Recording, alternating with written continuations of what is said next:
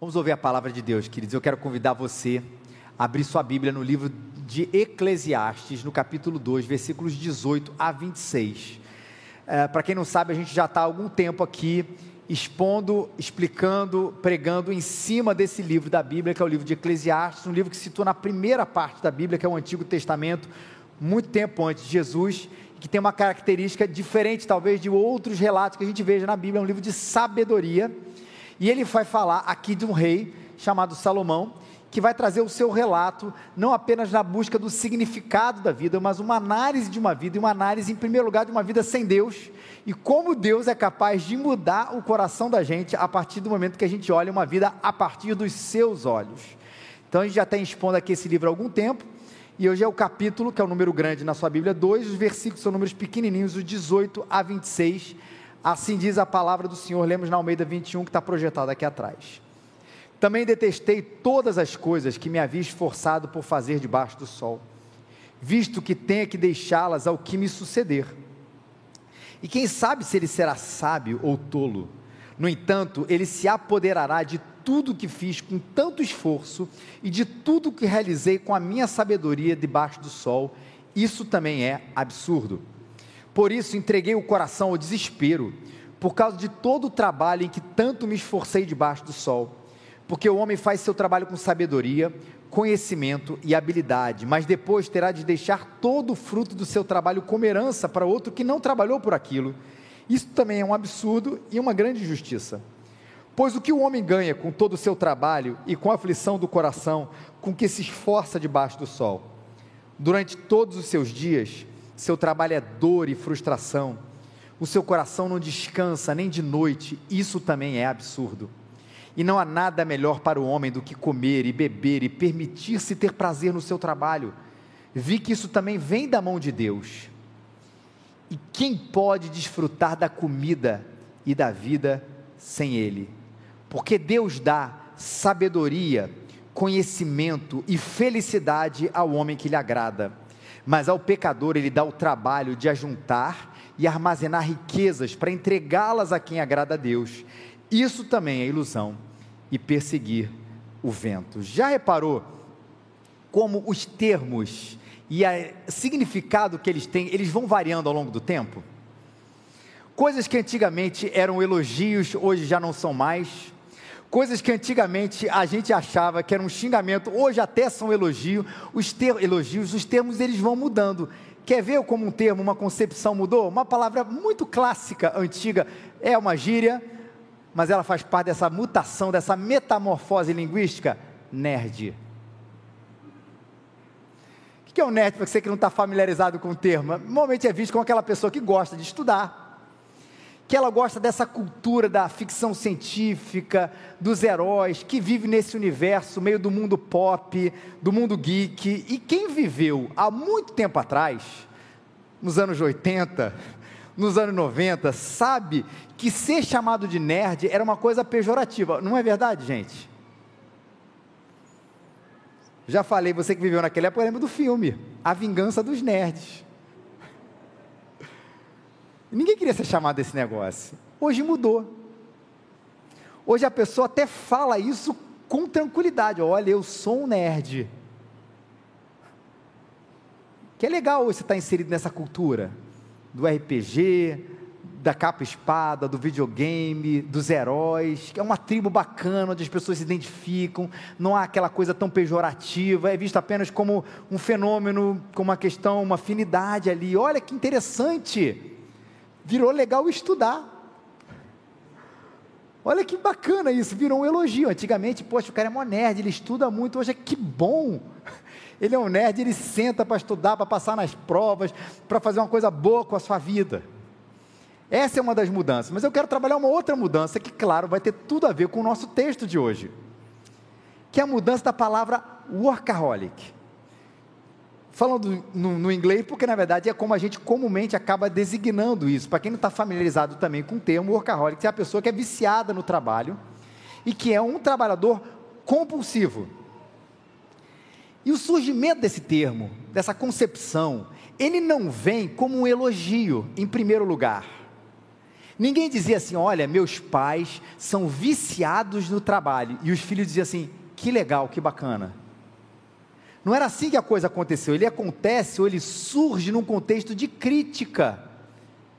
Ele surge num contexto de uma análise de, uma, de um fenômeno que estava acontecendo, onde as pessoas não eram obrigadas a trabalhar além da conta. Você vê que aí você vai falar de tempos passados, não só apenas de escravidão, mas de regimes mais opressores ou de momentos é, econômicos difíceis, onde as pessoas tinham que trabalhar por obrigação ou por sobrevivência além da conta, mas é a coisa muda onde a pessoa deseja trabalhar além da conta e fala assim: que história é essa? E é uma crítica importante. Mas hoje o workaholic também parece que foi mudado. Ele não é mais um termo pejorativo. Para muita gente, ele é um elogio. E aí você pode estar dizendo aí também no seu coração, não é bem verdade. É uma crítica. Mas será? Vamos lá. Quando a gente ouve uma pessoa ou você mesmo dizendo a seguinte frase: gente, eu estou trabalhando muito. Três hipóteses para qual a gente diz essa frase. E a terceira vai ser a mais importante para a gente. Você ver como é que essa concepção mudou. A primeira pode ser de fato uma reclamação. Uma reclamação do tipo assim, gente, eu estou com uma dor de cabeça insuportável. E quando a gente está com uma dor de cabeça insuportável, muito difícil, não é uma coisa que a gente está falando porque a gente está constatando apenas isso, mas é uma situação da qual eu quero me livrar. Quando eu digo, por exemplo, que a gente eu estou trabalhando muito, não é porque eu estou satisfeito com aquele negócio, mas é porque eu estou tendo que lidar com essa situação naquele momento e eu estou reclamando aquilo, porque eu estou procurando, como numa dor de cabeça, um remédio, uma solução para me livrar desse nível exagerado de trabalho que eu estou tendo. E às vezes a gente fala, eu estou trabalhando muito por causa disso, compartilhando, dizendo, estou tendo isso, me ajuda a encontrar uma solução, ou eu já estou trabalhando uma solução para me mudar isso. Seja mudar de emprego, seja conversar com meu chefe, seja fazer isso ou aquilo. Segunda hipótese para a qual a gente fala, gente, eu estou trabalhando muito, é uma descrição negativa, uma descrição negativa de uma situação temporária.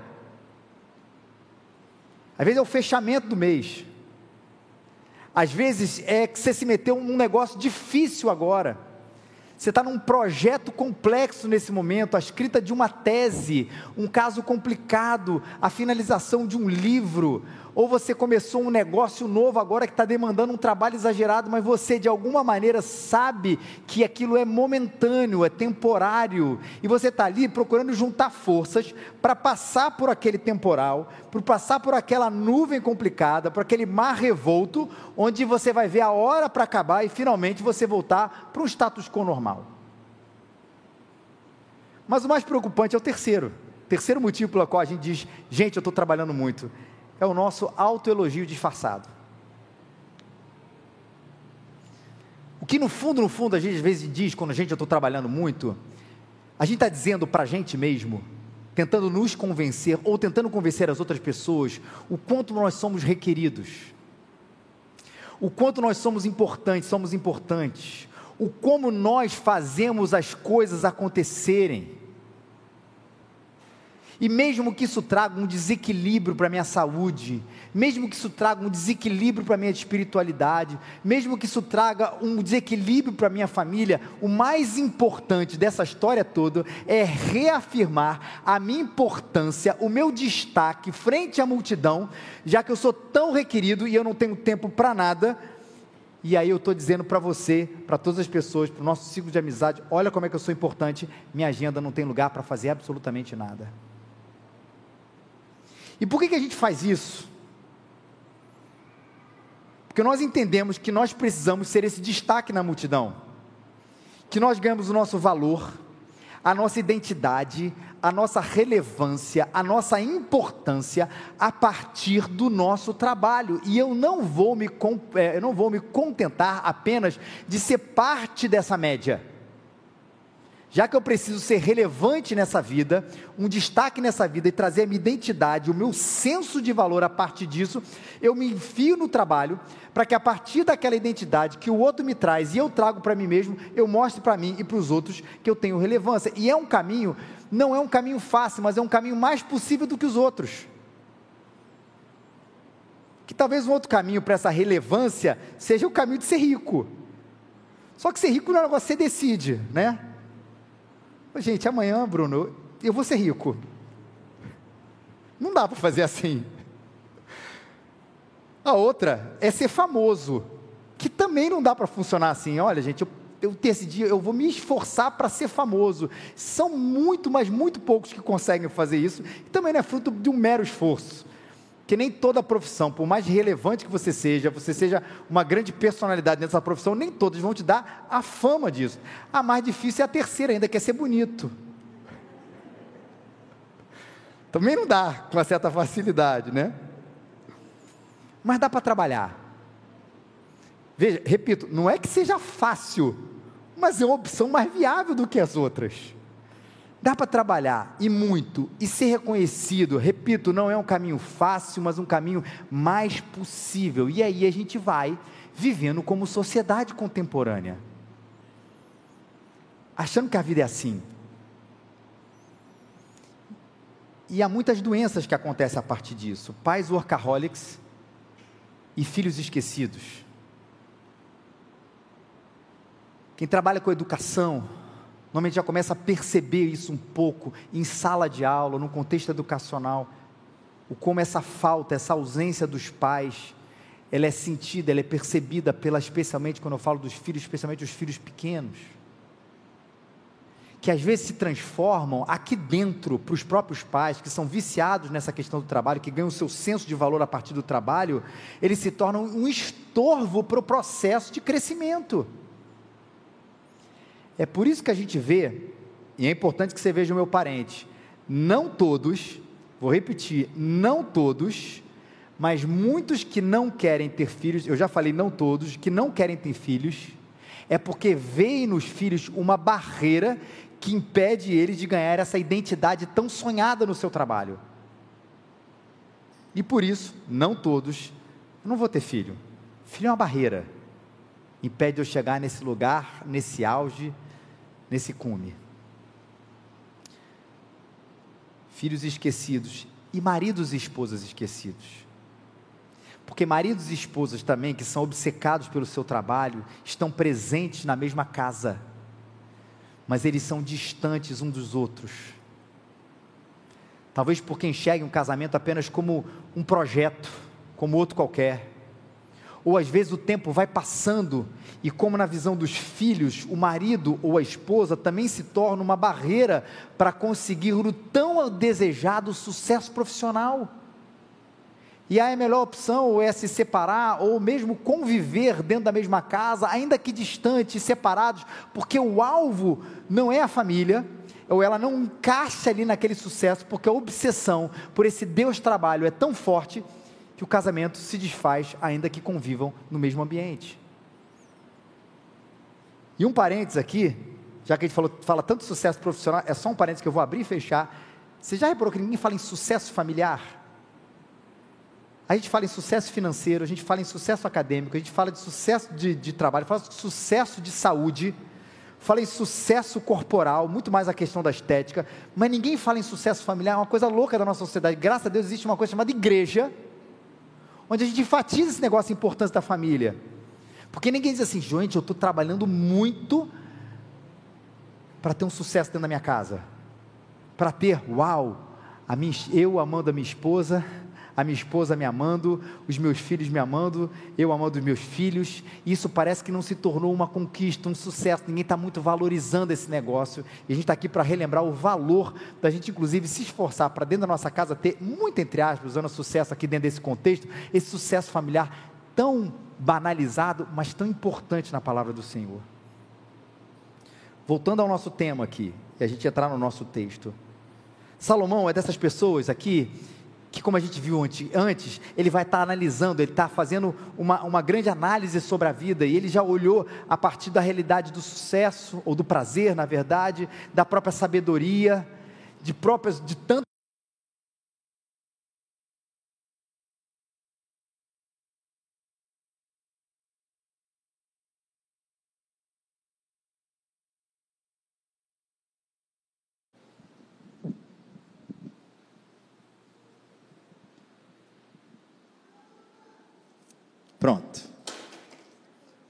Quebrei. Mas eu não vou botar ele de volta, não. Obrigado, Lucas. E ele vai, depois de analisar tanta coisa, vai olhar a vida a partir do referencial do trabalho. E ele vai dizer nos seus primeiros versículos que você trabalha, trabalha, trabalha, e não vai aproveitar tudo. Derek Kidner, que é um comentarista desse texto, ele diz: quanto mais ele lutar durante a sua vida, mais incômoda será a ideia de seus frutos irem parar nas mãos das outras pessoas e provavelmente nas mãos erradas. Não é a questão, questão apenas das mãos erradas, que ele vai falar nos próximos versículos, mas o, o escritor do livro de Eclesiastes, Salomão, está procurando eternidade nas coisas. E ele percebe que tudo é vento, tudo é passageiro, tudo é neblina, tudo passa, inclusive o fruto do seu trabalho que não permanece de maneira eterna e ele diz: o trabalho é mais uma dessas coisas. As suas realizações são mais uma dessas coisas. Onde você faz, faz e aquilo vai embora. E não vai apenas embora. Você trabalha, trabalha, trabalha e não sabe quem vai administrar tudo isso. Quem vai te suceder? Ele faz inclusive essa comparação no versículo 19: será um sábio ou será um tolo? Quem vai herdar tudo isso? Quem vai continuar essa obra do qual eu realizei, ou do qual eu fiquei tanto tempo me esforçando para fazer alguma coisa? Eu vou embora, quem administra? Vocês lembram daquele filme? Acho muito interessante. Filme brasileiro, O Meu Nome Não é Johnny? Que tem aquela frase icônica do filme também, onde ele vai falar assim: Olha, eu não quero ganhar um milhão de dólares, eu quero gastar um milhão de dólares. Tem isso. Você planeja tudo aquilo, você se esforça por tudo aquilo, quem vai herdar aquilo, quem vai suceder você no seu lugar, na sua empresa, naquilo que você conquistou, naquilo que realizou, pode ser um sábio, mas pode ser um grande tolo, você não tem controle sobre isso. Você não tem controle sobre quem vai ganhar.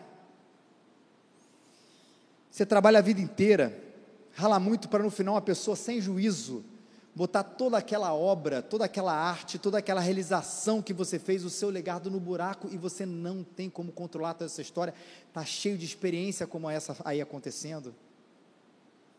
Não existe essa solidez. É só perguntar hoje para um garoto de 20 anos se ele já voa de Varig, ele não tem a menor ideia do que você está falando. Pergunta para um de 30, acho que de 30, se ele já foi na Mesbla e ele não sabe o que você está falando. Aquilo que era uma coisa extremamente sólida, eu, eu, eu lembro, não sei se era verdade, naquela época eu não tinha nem internet para verificar, mas era a quarta maior empresa de aviação do mundo. Eu ouvi esse papo, não sei se era verdade, mas tinha a coisa, o orgulho da nossa Varig, que hoje já não existe mais.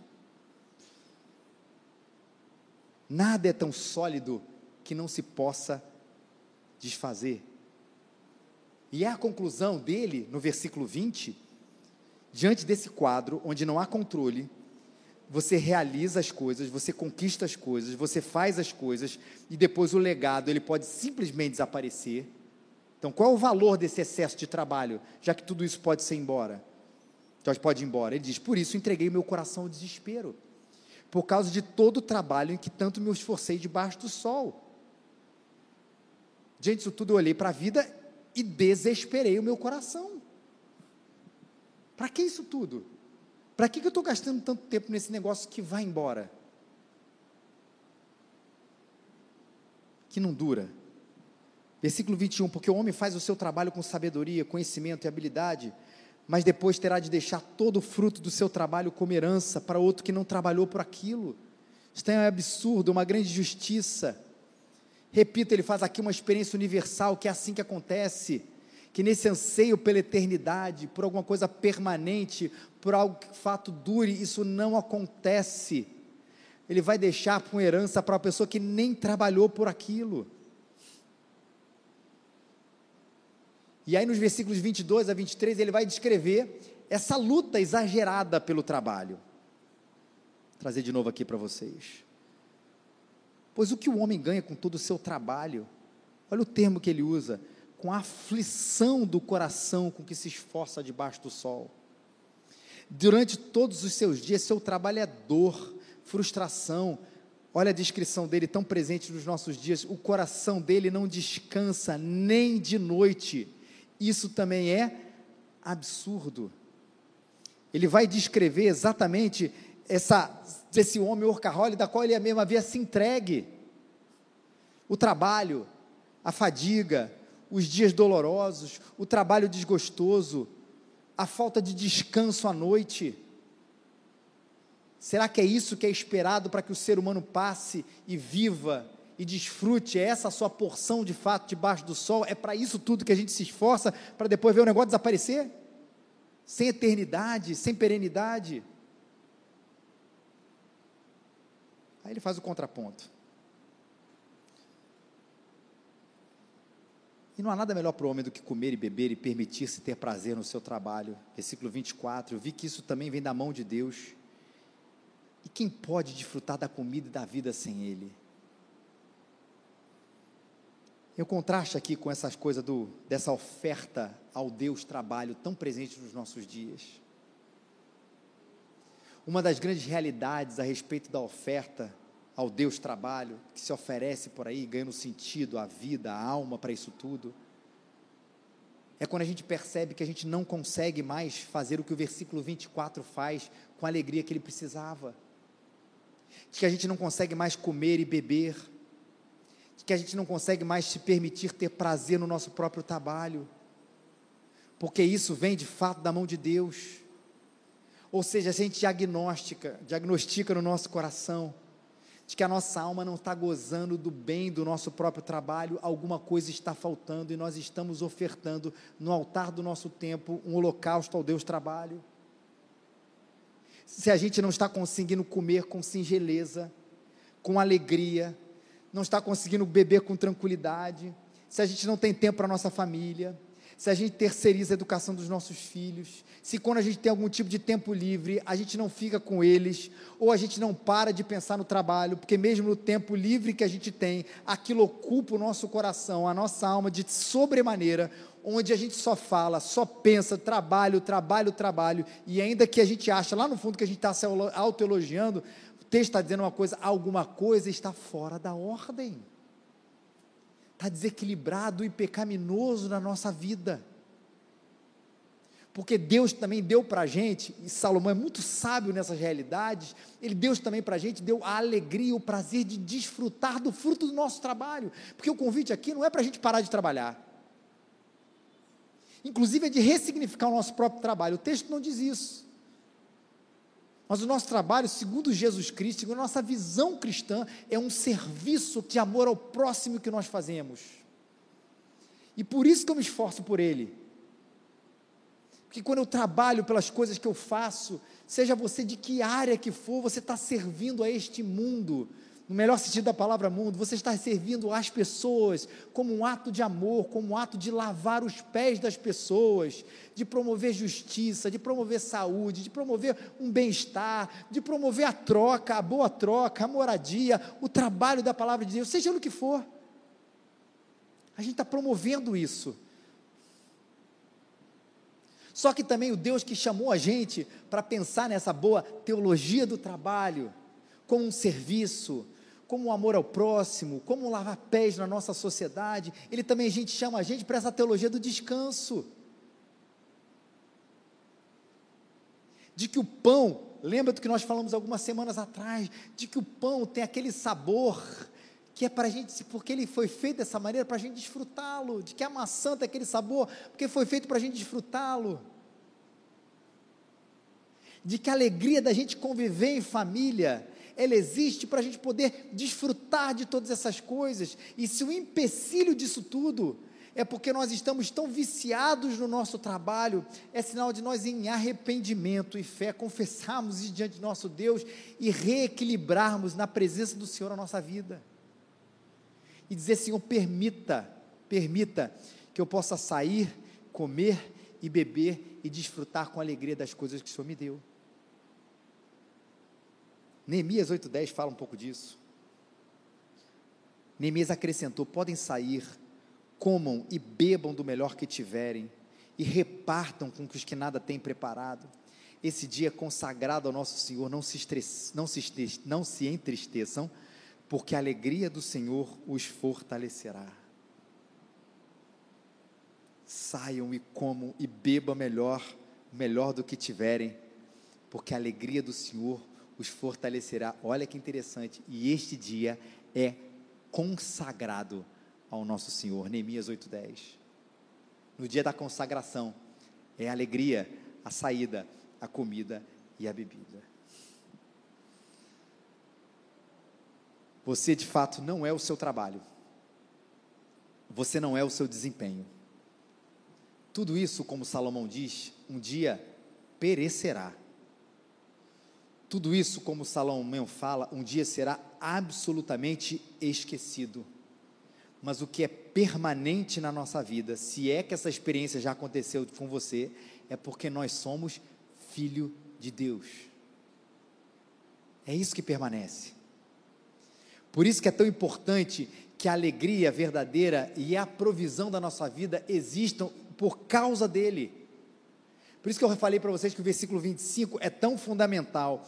E quem pode desfrutar da comida e da vida sem ele? Olha que interessante. E ele não está falando a respeito do próprio trabalho, até porque o versículo 26 ele vai falar de outros presentes na presença de Deus. E como assim a gente pode falar da comida e da vida sem ele? Claro que eu posso desfrutar da comida e da vida sem Deus, mas será? Salomão está falando, eu já investiguei a vida e falei assim: não, não é possível. Porque de alguma maneira, quando eu sentar e comer e tentar desfrutar da vida, eu não vou encontrar a satisfação real se o meu coração não estiver satisfeito em Deus. Ou seja, até para comer e beber, e ter prazer naquilo tudo, o meu coração, e trazer um prazer real, o meu coração precisa estar, in, e não, satisfeito em Deus, senão o que eu vou colher é a insatisfação. Ou, o pior, a satisfação temporária. Que é aquela realidade onde você talvez vá até num bom restaurante, faça uma boa saída, ou tenha as boas férias, e você desfruta daquele negócio, mas aquele negócio não permanece com você. Porque você é tomado por uma insatisfação que vem logo depois comi, bebi, que bom, fui ao lugar tal, viajei para um lugar tal. Quando chega, mas era só isso. Até lá você estava curtindo, mas quando chegou, aquilo se foi, aquilo que se foi, porque aquilo não podia suprir para você aquilo que só Deus poderia suprir para você. Mas quando Deus é o seu alimento, quando Cristo é a sua satisfação, essas coisas são reordenadas, colocadas no seu devido lugar e elas ganham uma satisfação belíssima na prateleira, mas não ganham a real satisfação da sua vida. E a gente olha, se alegra, mas diz: tudo tem o seu lugar. E o verso 26, ele diz que Deus presenteia com bênçãos maravilhosas aqueles que o amam. Ele dá sabedoria, conhecimento e felicidade àquele a quem lhe agrada. E agrada aqui é o sentido de aquele a quem Deus quiser ter ou usar de misericórdia. Deus vai dar sabedoria, conhecimento e felicidade. Mas olha que contraste interessante, pode deixar o versículo aí mesmo, Gui. Mas ele pode, na sua soberania, agir com as coisas temporárias que não são as mais importantes. Ou seja, Deus dá a quem resolve ter misericórdia, aos seus próprios filhos, sabedoria, conhecimento e felicidade. E felicidade. Porque essas são as coisas que de fato importam. E quando ele fala aqui de conhecimento e sabedoria, ele não está falando do conhecimento e sabedoria acadêmico. Você vai construir a sua, você vai fazer a sua faculdade orando. Não, você precisa estudar. Mas o conhecimento da vida, a sabedoria daquele que teme ao Senhor, que é o princípio da sabedoria, né? Que é o texto lá de Provérbios fala de quem conhece a vida, de quem conhece o Senhor, de quem aprende dele. É essa sabedoria que ele vai dar. E isso não pode ser tirado de nós. Isso é de fato perene. Mas o que é temporário e não, e não satisfaz, ou insatisfatório, se essa é a palavra existe, isso pode ser tirado de nós. Mas ao pecador ele dá o trabalho de ajuntar e armazenar riquezas para entregá-las a quem agrada a Deus. Isso também é ilusão e perseguir o vento. É um texto estranho. Porque o que, que parece a gente quando a gente lê de primeira vez? Vai me dizer que você não achou isso. Né? O cara que não conhece a Deus, ele trabalha, aí você faz o quê? Você ora, e esse cara vai falir de alguma maneira, ou ele vai esquecer a sua herança e aquilo vai cair no seu colo. Não parece isso? Seja crente e serás rico, diz aí o texto. Mas não é. O que ele está falando aqui é que, de fato, Deus, na sua soberania, pode tirar, pode fazer com que aquilo que, repito, que é temporário, ela seja tirada de você. Você trabalha, se ajunta, se armazena riquezas, e na economia de Deus, que a gente não tem acesso, aquilo simplesmente morre, acaba, fale, desaparece, rouba, sei lá. E isso, e isso não é o mais importante da vida. E pode ser que a quem ele resolve ter misericórdia, ao sentido aqui de agradar a Deus, a ele seja entregue esse tipo de coisas. Aí você às vezes olha e fala assim: que coisa injusta da vida. Que às vezes o cara se esforçou, se esforçou e Deus resolveu assim, cara, isso aqui não vai ser, não vai ficar com você. Na soberania ele faz uma pessoa que talvez nem tenha se esforçado tanto, receber todas essas coisas. Mas a questão, a chave, está nas primeiras partes desse versículo. Porque aquilo que ele de Salomão está falando, é isso que realmente importa. Porque na vida você vai ver pessoas crescendo e falindo. E crescendo sem ter trabalhado às vezes por motivos os mais diversos. Mas o que você vai ver sempre é aqueles que conhecem a Deus, aqueles a quem Deus resolve usar a sua, a sua misericórdia, recebendo sabedoria, conhecimento e felicidade. E isso é infinitamente melhor do que aquilo que você procura no seu próprio trabalho. Você vai querer colocar sua vida numa lama onde as coisas podem ser absolutamente instáveis, como essa questão de riqueza e trabalho, ou você vai construir a sua vida na rocha, para de fato receber sabedoria, conhecimento e felicidade, que é o que realmente importa. Porque isso é instável, isso não. Isso Deus promete, e é mais um motivo para você não colocar a sua esperança no trabalho.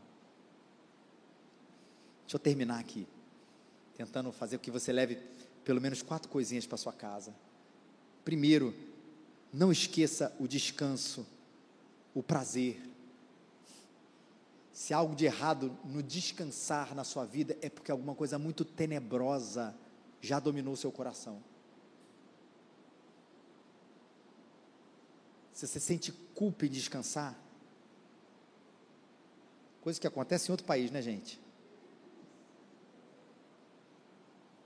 Você está fazendo nada em casa, um dia que você podia não fazer nada, e você arruma alguma coisa para você fazer. Algo que não seja prazeroso, né? Porque às vezes fazer alguma coisa prazerosa é muito bom. Ou deveria ser. É porque algo já dominou o seu coração.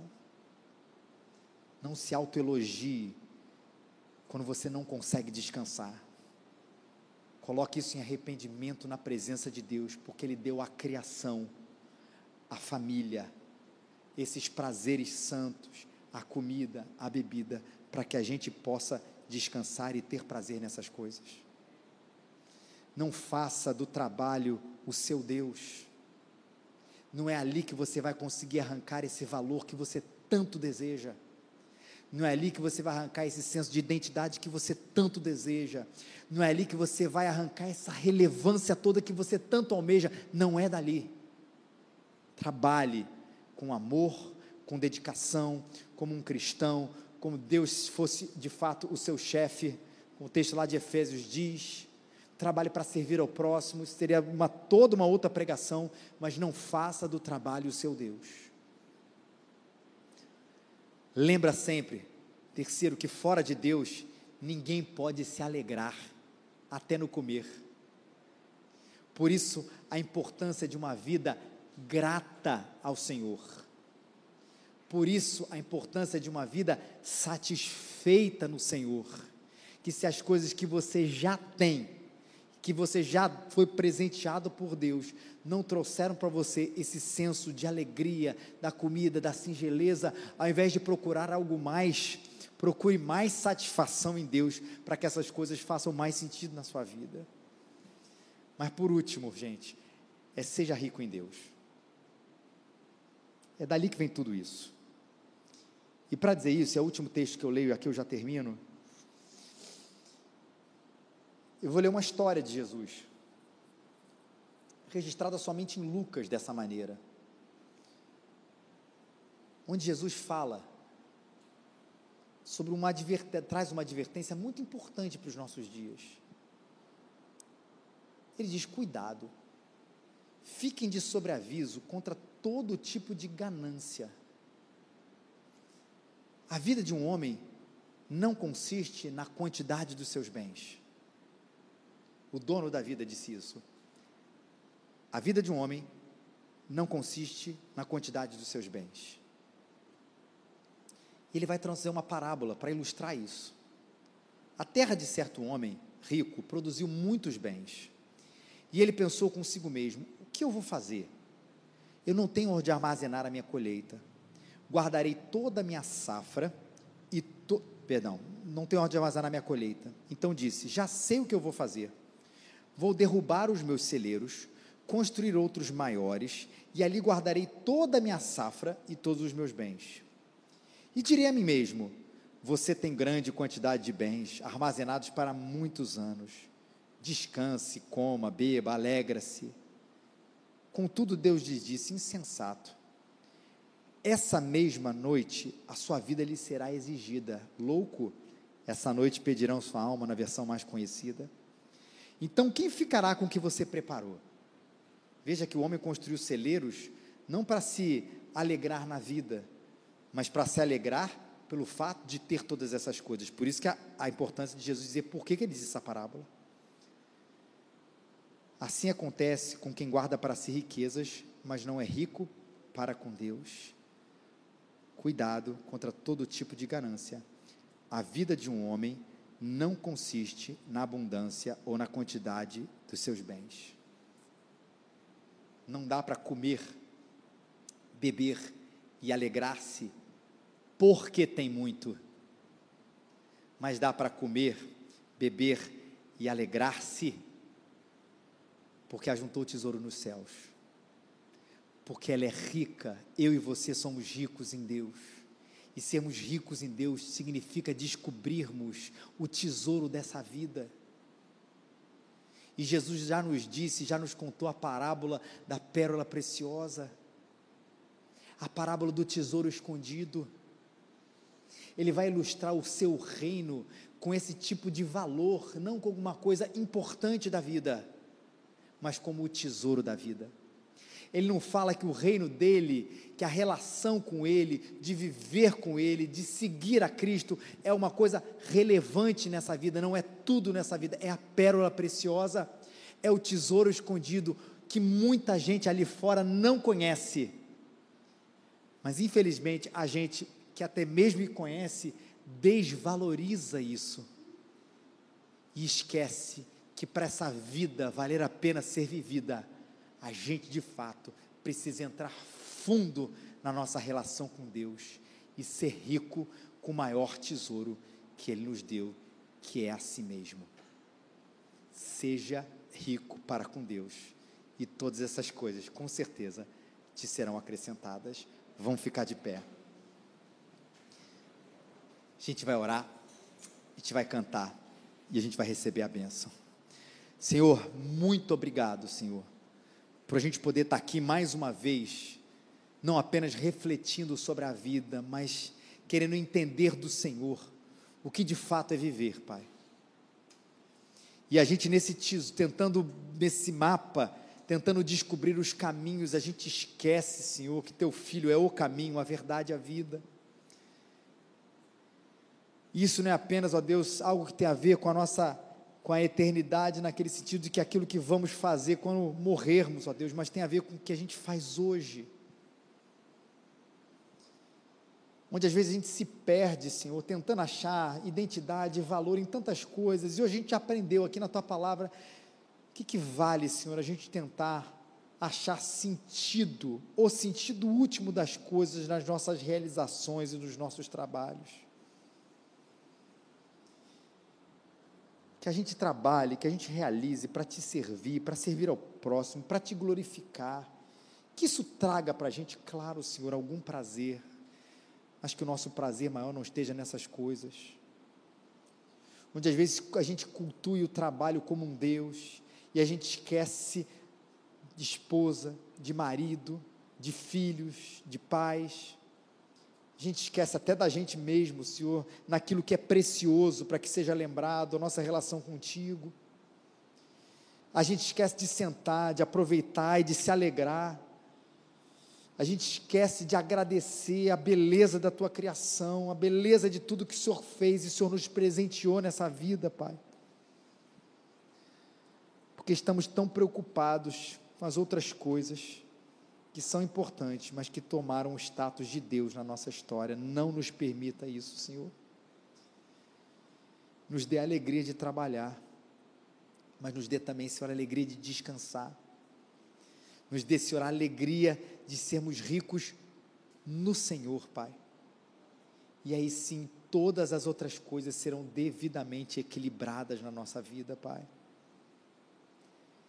De amarmos Jesus Cristo, de amarmos a palavra da cruz, de amarmos a nossa salvação, Senhor, de amarmos andar contigo, Senhor, e essa relação, e esse caminhar, e esse discipulado, Senhor, de fato, nos torne ricos para com o Senhor, Pai.